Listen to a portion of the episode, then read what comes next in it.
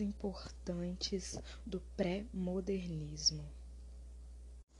Mas vamos começar falando um pouco sobre o pré-modernismo que ocorreu no século XX, no ano de 1900 até o ano de 1922. O ano de 1922 já foi a época da Semana da Arte Moderna. Aí a gente vai aprender um pouquinho mais para frente. Mas focando agora somente no modernismo, é, o o pré-modernismo ele foi uma transição entre o simbolismo e o modernismo. É, no caso, o pré-modernismo, a gente não pode dizer que é, que é uma escola literária, porque é um período de preparação né, para o modernismo. Então, o pré-modernismo não é uma escola literária, é um período de preparação para o modernismo. Então, é, os escritores eles rompem a linguagem formal do arcadismo, né, que é uma linguagem, linguagem formal, culta, né, preocupada com a métrica, e eles exploram outros temas, temas históricos, políticos, econômicos, né, questões mais sociais. Também é importante ressaltar que o Brasil ele passava por muitos momentos com a República do Café com Leite e, e, e por muitas revoltas, como a revolta da vacina, a revolta de Canudos, enfim. Algumas características que vão te ajudar, vão ajudar muito vocês é, sobre o pré-modernismo são a ruptura do academicismo, ou seja, vai para o lado mais coloquial, né, uma linguagem mais coloquial, a ruptura do passado, uma linguagem, como eu disse, coloquial e bem mais simples do que era na época do arcadismo. É, mostra a realidade social brasileira né, nas obras, mostra o negro, mostra o, o mulato, mostra o sertanejo. E além de mostrar esse, além de, de linkar esse regionalismo, não mostra só isso, né? Mostra a tradição, mo mostra realmente a pessoa. O regionalismo está presente na, nas personagens. Isso é muito bacana. Aí agora falando um pouquinho sobre os principais autores, é, eu vou enfatizar no Lima Barreto, mas eu vou falar o nome de alguns outros que são muito importantes também, que é o Euclides da Cunha, é, Monteiro Lobato, todo mundo conhece, certeza, confio, e Graça Aranha. Agora, gente, falando um pouquinho desse grande autor Lima Barreto, infelizmente não tão conhecido como deveria ter sido, né? Não tão reconhecido como deveria ter sido reconhecido, é, nasceu no dia 13 de 5 de 1881 e morreu morreu no dia 1 do 11 de 1922. Lima Barreto era um escritor preto, pobre, ou seja, ele sentiu na pele o efeito do racismo. Por ser de família negra e também por ser negro, né? É, ele nasceu no Rio de Janeiro, eu não falei, é, e após ele nascer, a sua mãe morreu. O nome da sua mãe é Amália Augusta, era professora. E aos seis anos ele ficou órfão também de pai. Que o nome do pai é João Henrique, ele era tipógrafo. Era uma família que defendia a autonomia, a emancipação, a liberdade intelectual de todas as pessoas, inclusive dos negros. Eles acreditavam que o negro ele conseguiria garantir o seu espaço é, por meio da luta, né? Por meio da sua própria luta. Era, ele era bem militante, né? A família dele era militante. Barreto ele também ele foi muito ligado a atividades intelectuais. Trabalhou como amanuense para ajudar a família, né, durante um tempo. E teve que lidar com muitos problemas psicológicos através de seu pai. Viu seu pai indo à loucura, né, embora eu não goste muito dessa palavra. Viu seu pai indo à loucura. É, seu pai tinha vários problemas, né, de depressão e enfrentou várias dificuldades por conta por conta mesmo né, do seu lugar social, é, da sua etnia, enfim. Nos livros didáticos a gente vai encontrar Lima Barreto é, sem cor, preto e no branco, mas ele era negro, tá, gente? Ele era negro, como eu tinha dito antes. Na maioria dos livros didáticos eu não eu não encontrei o Lima Barreto é, propriamente da cor que ele era. Mas então, é, passando um tempo, né? É, Lima Barreto ele se tornou alcoólatra e boêmio.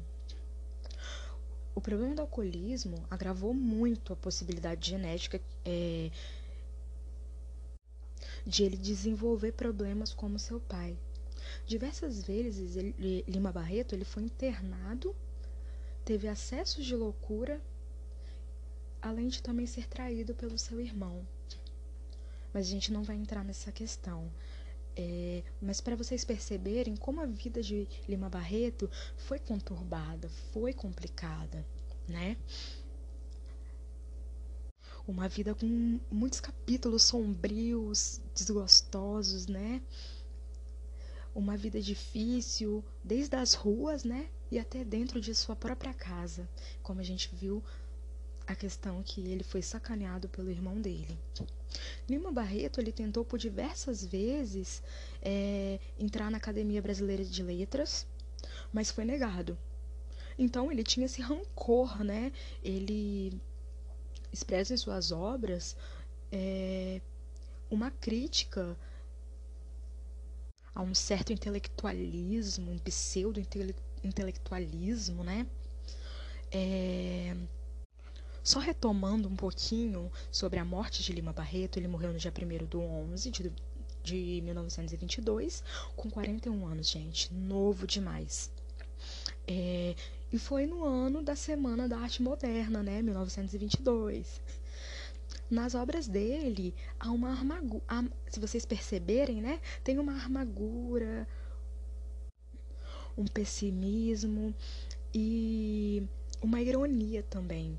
E ele sempre era o autor e o personagem, ele era os dois juntos. E as obras dele, muitas das vezes, eram autobiográficas e militantes. Lógico, né? Sempre estavam em pauta as questões da.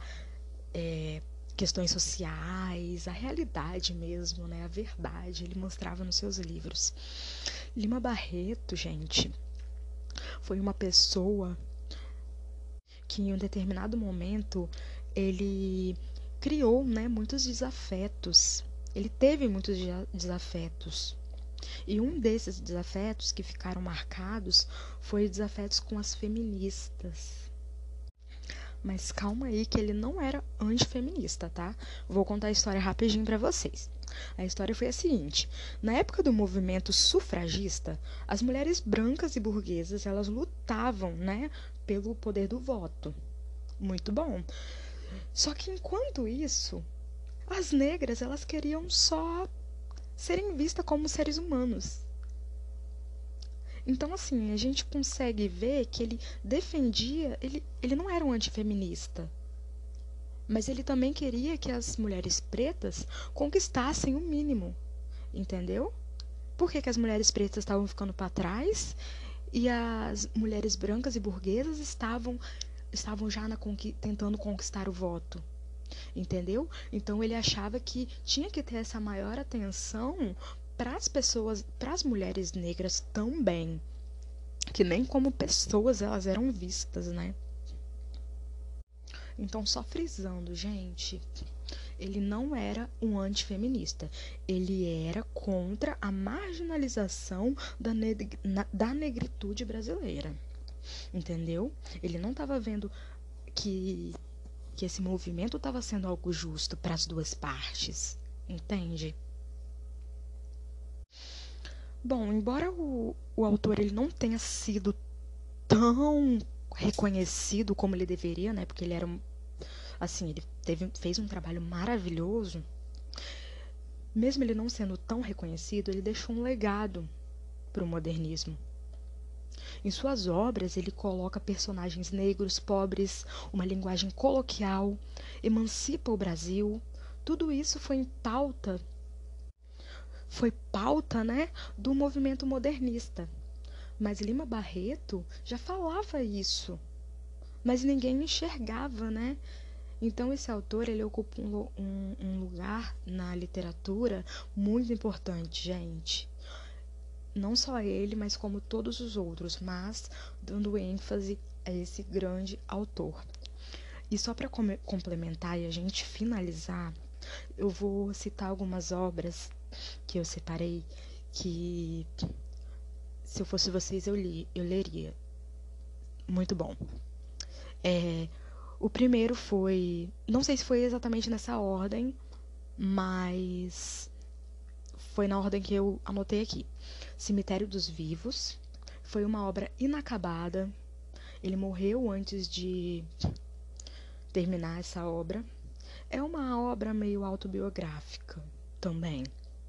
Também tem o Triste Fim de Policarpo Quaresma, Quaresma de 1915, que é assim um clássico, todo mundo deveria ler. E tem também Clara dos Anjos, de 1948. É um bom livro para a gente poder discutir bastante sobre o, o, o racismo. É isso, galera. Por hoje é só. Qualquer dúvida podem estar perguntando pra gente. E espero que eu tenha conseguido contribuir com o conhecimento de vocês sobre esse tema maravilhoso que é o pré-modernismo.